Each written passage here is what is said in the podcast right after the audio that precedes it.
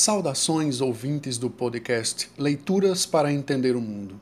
Este é um projeto com finalidades educativas, criado em tempos de isolamento social e tem como objetivo propor reflexões complementares às nossas aulas de história a partir da leitura e comentários de textos que, como sugere o título do podcast, nos ajudem a entender o mundo.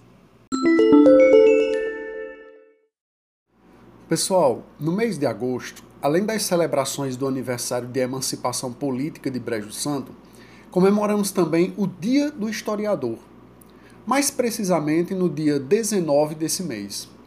Essa data foi criada em 2009 e homenageia Joaquim Nabuco, que nasceu em 19 de agosto de 1849.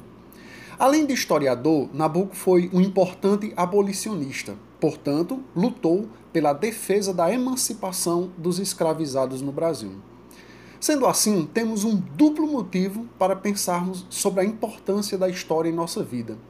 No mês de junho, eu já havia gravado um podcast com esse tema, quando refletimos sobre o porquê de estudarmos história.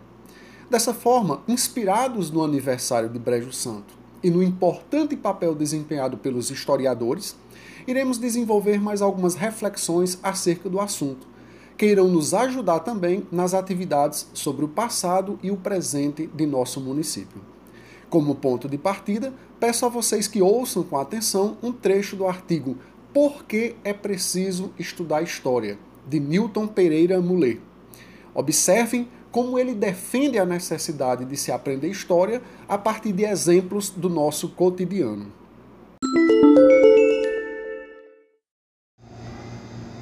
Ao abrir os jornais, nos deparamos insistentemente com notícias provenientes de diversas partes do mundo que falam de desemprego, pandemias, conflitos sociais motivados por episódios de machismo e racismo, guerras entre estados, disputas comerciais, eleições marcadas por fake news e movimentos sociais lutando contra a sua criminalização. Como chegamos até aqui? Por que existe racismo?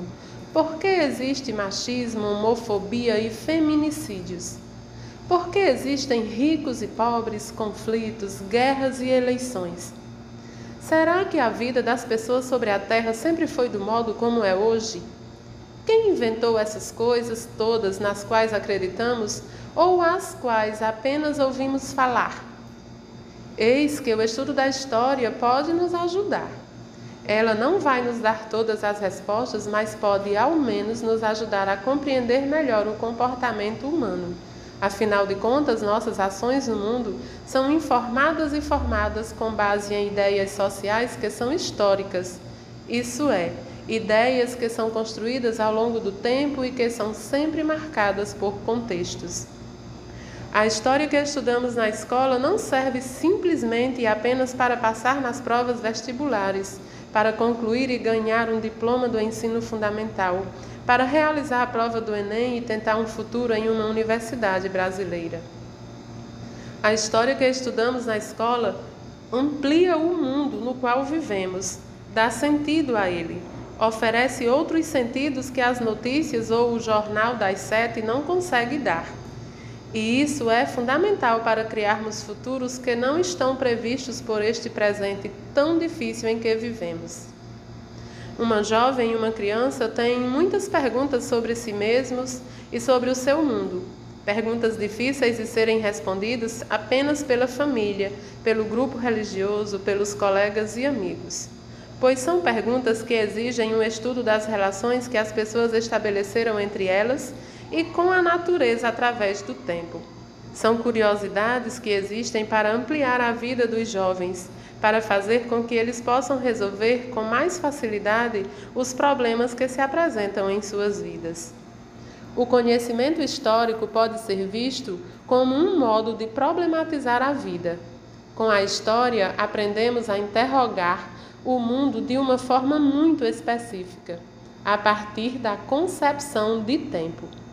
Um jovem de 13 anos, por exemplo, diante da tela do computador, pode ler que vacinas são perigosas e que restringem a sua liberdade individual. Uma correlação que pode fazer muito sentido no primeiro momento, mas que logo se revela uma ameaça à sua vida. O conhecimento histórico, nesse sentido, pode ser uma forma de elevar uma barreira crítica contra fontes de informações perigosas como essa. Por fim, sabemos que a história na sala de aula não é o único modo de se encontrar com mundos plurais, com pessoas diferentes de nós, nem é o único meio de se relacionar com o passado. Mas essa aula pode trazer para si mesma histórias ainda não contadas histórias já contadas, memórias de diferentes povos e grupos identitários e colocar tudo isso em diálogo. O resultado ideal seria permitir que, ao conhecer pessoas diferentes de si mesmo e ao conhecer mais sobre si mesmo de maneira afirmativa e positiva, os estudantes possam pensar sobre o seu presente e tentar criar mais relações respeitosas entre os seres do mundo.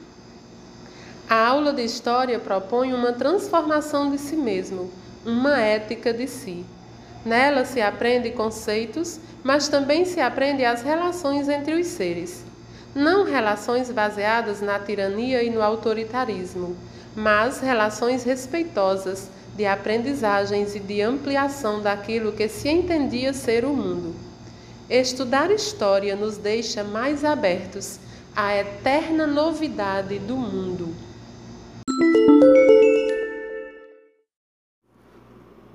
De tudo, o autor procura posicionar o conhecimento histórico no presente. Em que sentido? Ora, mostrando-nos que a história não investiga apenas problemas do passado, mas, sobretudo, preocupa-se em entender os fenômenos sociais do presente. Por que existe racismo? Essa é uma questão dos tempos em que vivemos, infelizmente. Porém, a história, ou melhor dizendo, o conhecimento histórico, nos ajuda a contextualizar os problemas sociais, ajuda a construir um senso de historicidade. Entendermos que uma situação vivida no presente, como o racismo, não começou ontem. Lembram que eu falei logo na introdução desse episódio que o Joaquim Nabuco foi um defensor do fim da escravidão? Bem, a escravidão no Brasil acabou oficialmente em 1888. Porém, não só o racismo, que é decorrente do processo de escravização, mas outras modalidades de trabalho escravo ainda existem no Brasil e em várias outras partes do mundo.